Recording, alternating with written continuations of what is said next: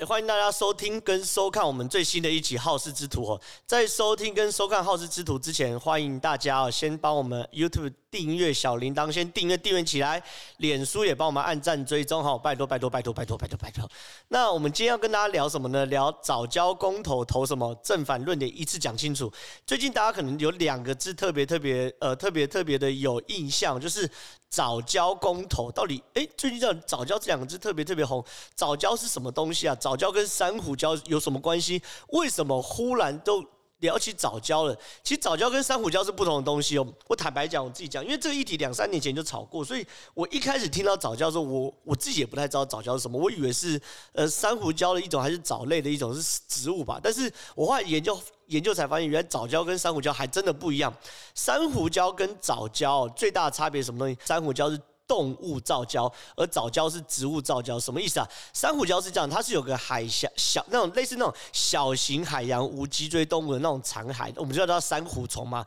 珊瑚虫过世之后啊，它最后慢慢堆积，慢慢堆积就变成珊瑚礁。可藻礁是里面的海底里面的生呃的植物，叫做红藻类珊瑚藻或绿藻类仙长藻等等的哦。这些藻礁呢，它呃也是一样哦，死亡之后留下它会有留下很薄很薄一层的石灰质。那这石灰只会慢慢累积，慢慢累积，慢慢累积，它就会变成一个大型的礁体。可你也想象嘛，如果是这种石灰质的累积，它不可能累积很快哦，所以它累积过程非常非常缓慢。以这种藻类，但死死呃死亡之后慢慢累积一层，慢慢累积一层，慢慢累积成，大概啊十年就累积一公分左右，非常非常慢。可是你看哦，珊瑚礁大概每一年成长一公分，所以藻礁跟珊瑚礁都是生物多样性非常非常重要的一环哦，就是整个海洋生物多样性非常非常重要的一环。可是问题是珊珊瑚礁被破坏，我们大家都非常非常愤慨。可是很多人忽略了藻礁这件事情，为什么？因为藻礁其实也是代表了海洋多样性非常非常重要的一环。而藻礁的累积跟形成比珊瑚礁更加困难哦。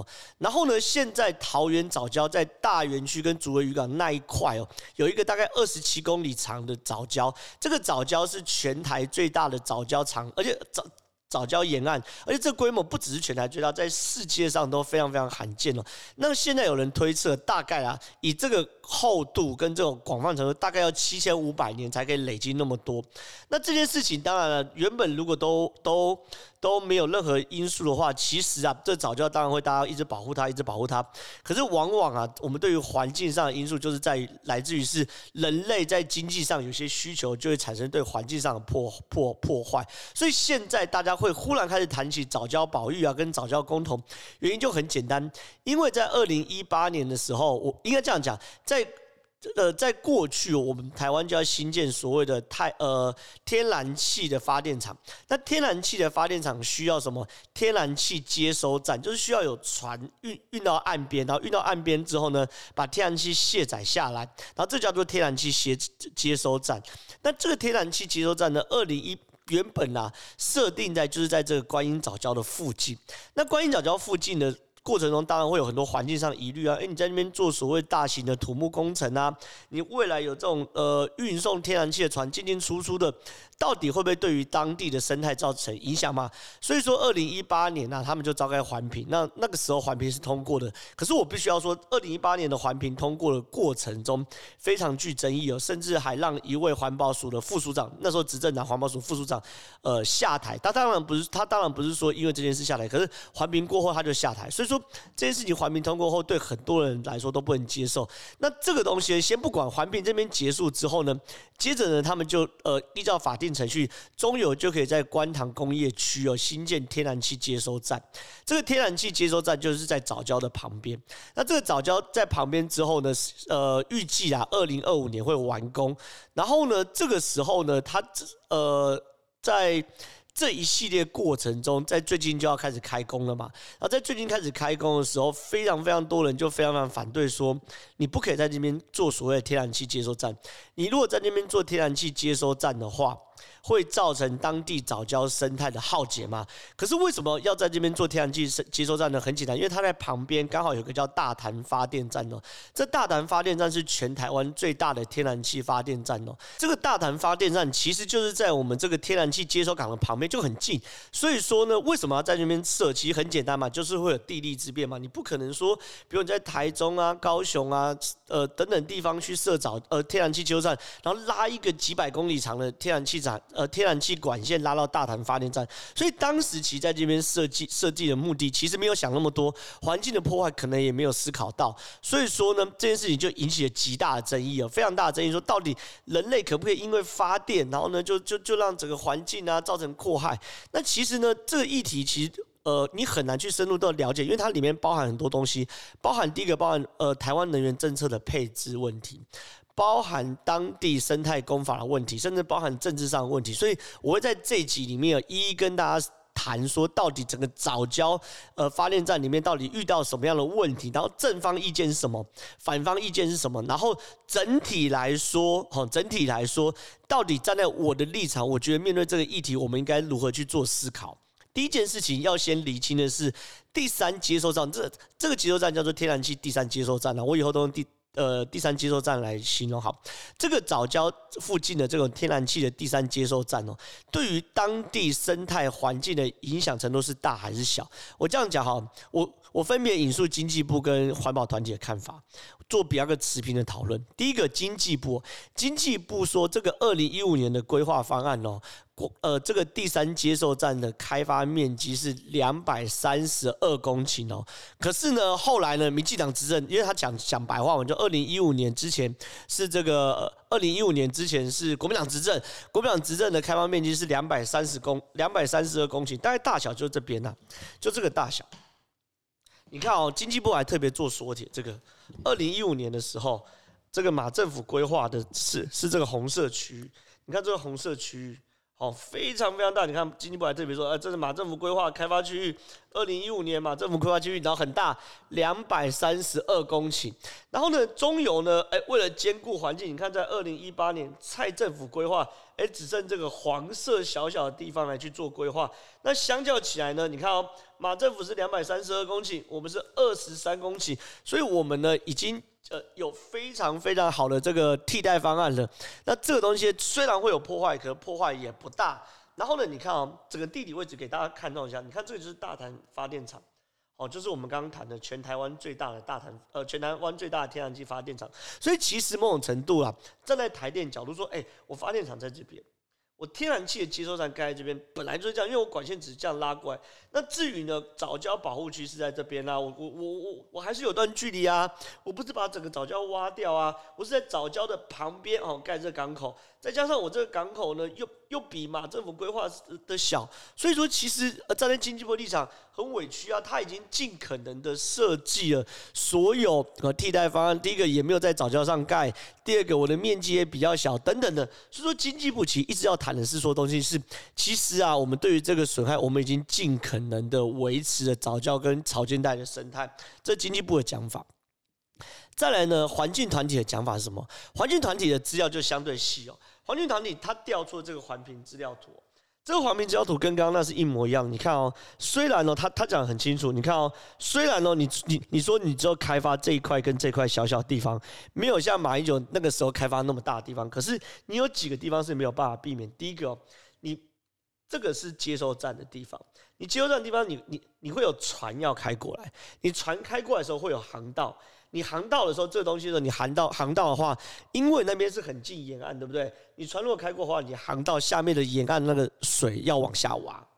然后这边要让它去做回转，回转池这边也要挖，然后呢？因为你开进来后，这边要有防波堤，因为当大船要进港的时候，你不可能没有呃任由船船的速度会减缓，所以你不可能让这个海浪直接打到船上面，所以这边要做个北面防波堤等等的。那你其实你看哦，你虽然嘴巴上讲说你开放面积只有那么小，可你实物上这边会有北坡防波堤、北坡防波堤、北坡防波堤，然后下面还有东海堤、东海堤，所以今年开发面积还是很大。那这还只是看得到，那你下面这种船航道。你下面也会挖，你船航道挖，某种程度也是，其实也是在开发。所以观众朋友其实可以看看得清楚，这个东西跟这个东西其实两边认知上基本上就有差别，甚至呢。对于他们来说，他们甚至做一个蛮清楚的图示哦。你看哦，他拿经济部的图来去做改变。经济部图是上面这个，经济部说：“你看，我这个是天然气接收站，你看我只有开发一点点啊，等等的。然后这个桥墩啊、栈桥，我也做成镂空的，因为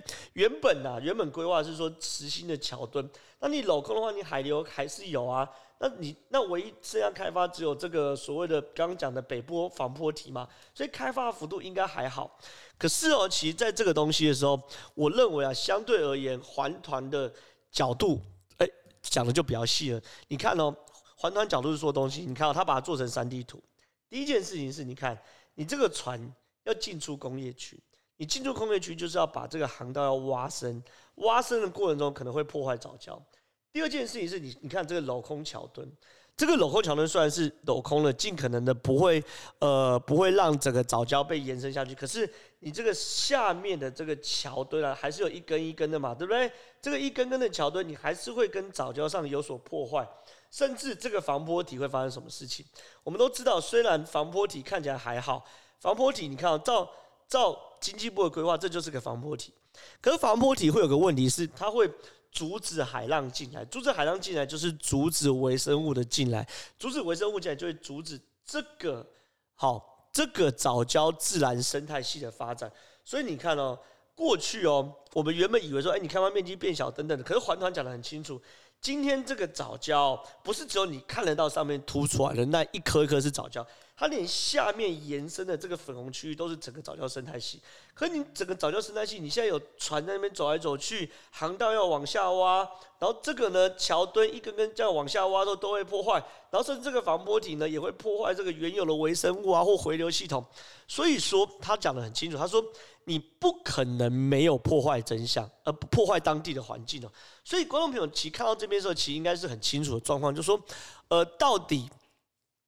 呃，早教在这边做天然气开发，对于当地的早教环境会不会有影响？其实坦白说，我觉得这已经是很清楚，就是说，确实当然会造成很大的影响。那造成很大，呃呃，应该这样讲哈，它的影响没有二零一五年规划的那么大，可是。二零一八年，即便造就了经济部的版本，它对于当当地的早教的环境。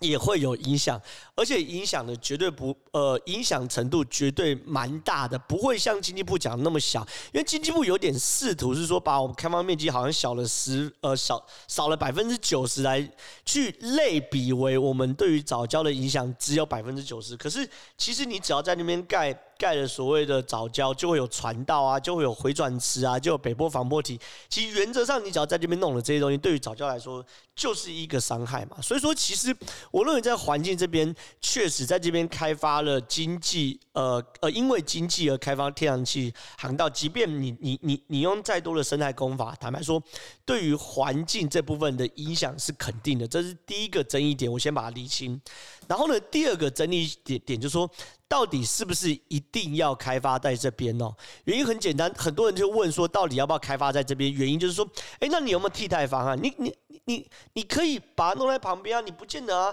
你虽然诶，你虽然我们这样看起来说很近，呃，我们说这个，你看，虽然看起来大潭电厂就在这边呢，哦。可是你一定要盖在旁边吗？你你你难道不能盖盖远一点吗？我盖到台北港也不错啊，台北港是个比较好的选择啊。这个是环团讲的，因为环团知道说，我如果单纯只说不要的话，那我必须要有替代方案。那他就讲了，台北港第一个有很多闲置的土地可以使用，然后呢，而且呢，它闲置的土地可以使用之外呢，它那边又没有所谓的像早教如此珍贵的呃生态气哦，所以哦，他认为可以在台北港去做这件事情。然后呢，跟据这个中油的可行性研究，台北港还比较省，呃，大概省七十亿左右，因为很简单，因为因为你在那边不需要做所谓生态工法，生态工法一定会比较贵，所以你看台北港比较便宜，然后那边有很多土地，然后又没有破破坏环境，你去台北港就好啦。可这个时候呢，我我我就回头去找了中油的说法，就是到底为什么啦？中油不去选台北港，而是要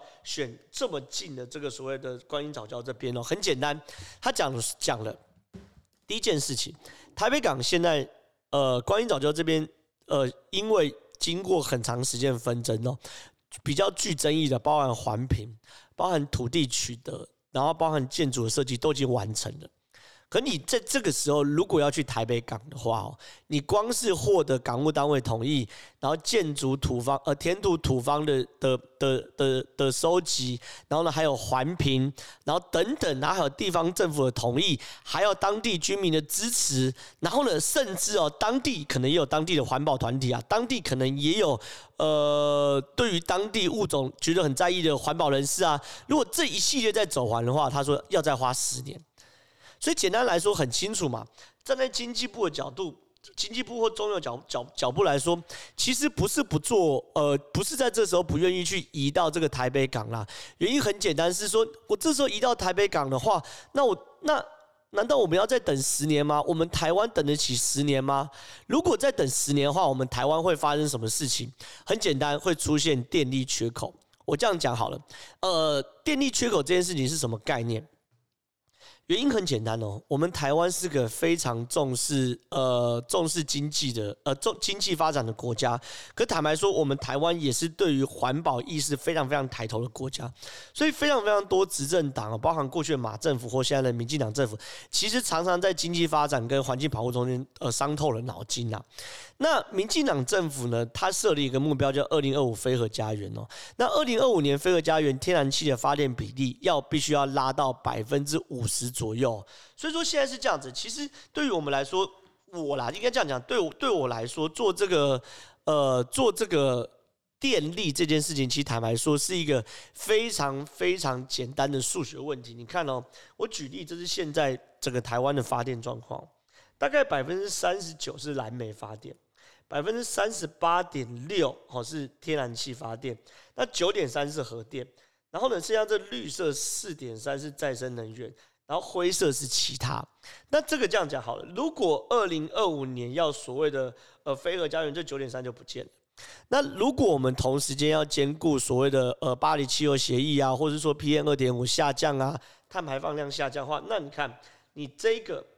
三十九点二，它就火力发电嘛，对不对？火力发电是烧煤的。烧煤的话，那你那你烧煤这部分可能也要下降，所以你唯一可以做的是什么东西？你天然气必须要上升。所以说，你看这两个比例最大的差别是，呃，再生能源比例上升的，然后核电不见了，然后这个燃煤比例下降百分之九八，可你天然气必须上升，你天然气就要上升到百分之五十。那这是二零二五年非核家园的目的，就是说你要废核的话，那你天然气的发电比例一定要上升。可是你如果在这个时间点，现在已经二零二一年了嘛，你如果重新跑去台北港做话，我们刚刚谈了嘛，包含土地的取得、环评、法令等等，走一系列，甚至还要评估当地会不会有所谓的环环境团体的抗议啊，或者当地居民的抗议，甚至县市政府会不会同意，都还是问号。那这些事情你评估下来要花十年的话，你根本不可能在二零二五年之前达成非核家园。那你没有达成二零二五年非核家园的话，会发生什么事？二零二三年三月核二好就到期了。二零二五年五月核三厂就到期了，那就变成你核能电厂要延役哦。那核能电厂延役对于当地的环境的影响，VS 好藻礁在那边盖用生态工法对于呃另外一个当地的影响，这是全台湾要一起去评估的嘛。所以对我而言，其实我觉得这件事情蛮清楚，就是说我们在谈这件事情的时候，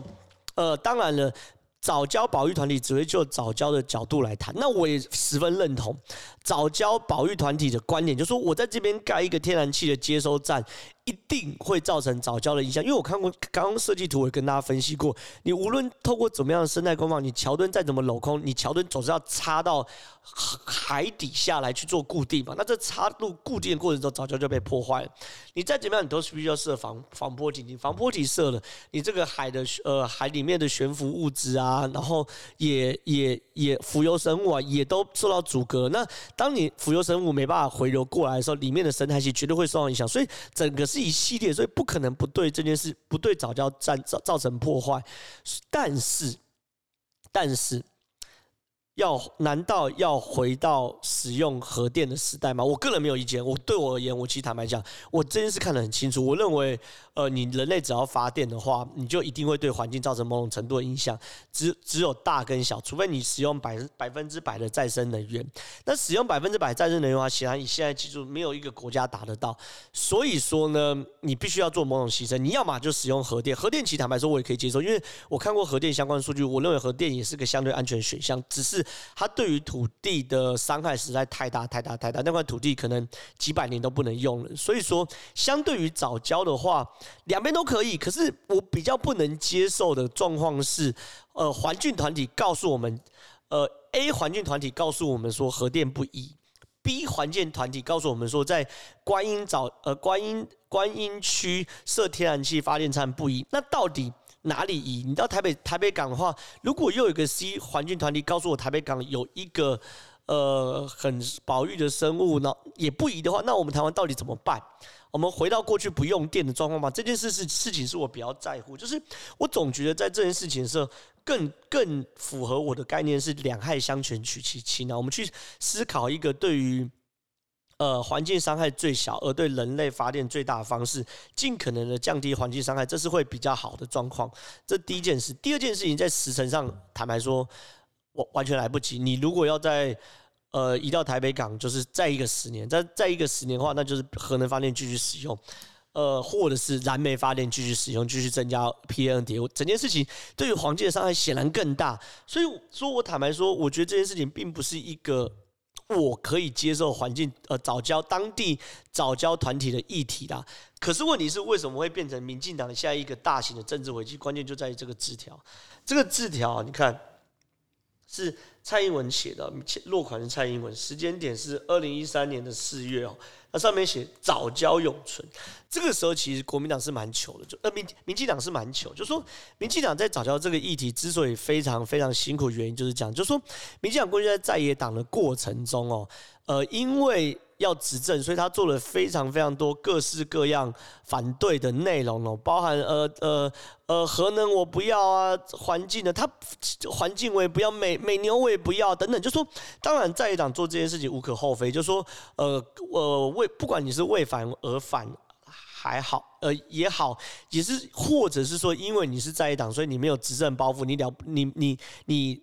当你没有当家，你不知没有柴米油盐的苦，所以你可以站着说话不腰疼也好。简单讲，民进党现在正在正在扛过去在野呃所造的孽啊，这样讲也可以。就说你过去在在野党的时候，当然可以大名大放说这也不要，那也不行，这也不可以，那也不可以。可是当你执政之后，你你就发现说，昧于呃因为现实的条件的情况之下，你很多事情不是你所说的可以或不可以的部分。你如果可以的话。国民党早就可以啊，国民党没那么傻嘛，对不对？如如果我可以，国民党不可以不开放美牛，挡得住美国压力的话，国民党也不开放啊。为什么那时候马马英九要硬着头皮开放？所以说这件事情其实民进党很清楚说，我那时候当然又要又要讲非核家园，又要讲保护早教。可问题是，当我然后又要降降低火力发电的比例，可问题是，当我真的上任之后，发现好像没有没有那么多的路可以选呐。我如果要在有时间压力的前提下，二零二五年，就是说，民进党二零一六年上任嘛，二零二五年非核家，等于说给民进党只有九年的时间，在九年内，好达成非核家园，核电厂除役，然后天然气比例拉高的话，那我非得要在九年内盖一个天然气接收站嘛？那如那如果我到台北港最少最少十年起交的话，那我那那那我不就破功了？所以说，对民进党来说，这个藻礁其实全党他们必须要抬着钢盔也硬要冲过去的课题啊。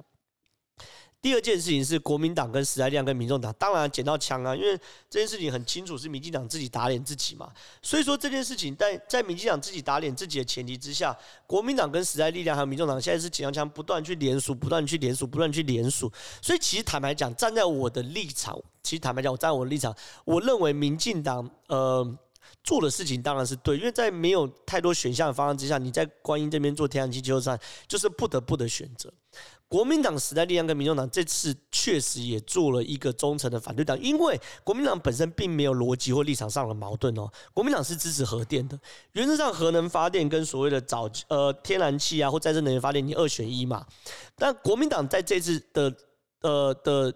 定调选择，从到尾国民党就就是支持核电，甚至在二零一八年发动了重启核电的公投嘛，也支持。所以国民党很清楚，他是认为核能的。所以说，国民党这样的选择，人民可不可以接受？大家可以选择。可是我我啦，我比较不能接受，就是现在在早教当地的环团的想法，就是我不能接受原因，就是说你不能告诉我说我在 A 选项的时候说这不要，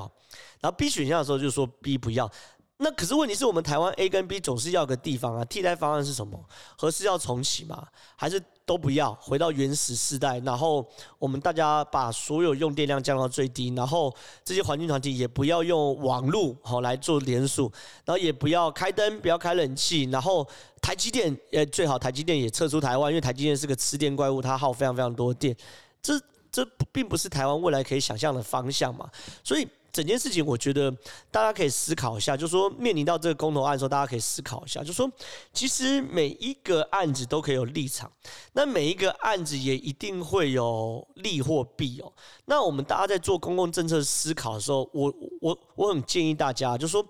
呃静下心来，把正方跟反方的立场都 review 过一次。你 review 过一次后，把它去比对完之后，就会发现说正方其实某种时候。我在假设两方都没有说谎前提之下，正方某种程度常常会技巧性的隐瞒了一部分的事实，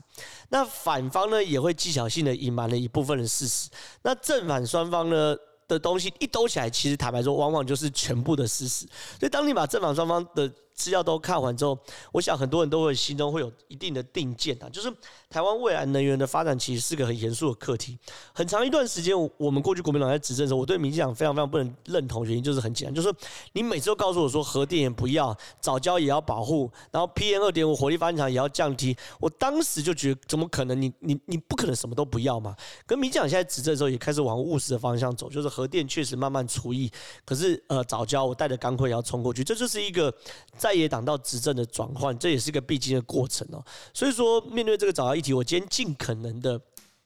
把。呃，正方意见跟反方意见都跟大家讲了。那如果呢，你身为一个呃好的公民，你也可以去找更多的资料，帮我们留言呐、不管在我们脸书上或 YouTube 下面留言，可以告诉我们说有没有更多资料来反馈。那我认为这议题应可能看起来还会，因为现在才在第一阶连署，未来或许还会有更多更多资料的呃的释出。那我们也可以做就更多的资料来下更多判断。可是。我谈这题就是要个大前提，因为我们谈的是能源政策，不是单纯的环境保护。我们的电也不够了，所以说一定要有替代方案。任何一个人告诉你支持一个立场，而没有讲出任何的替代方案的话，请你告诉他，你就是一个理想主义者。你如果要理想主义的话，请你从你自身做起，你自己关掉手机，关掉冷气，关掉电灯，然后呢，过一个原始人的生活，再跟我谈这种替代没有替代方案的环境保护政策。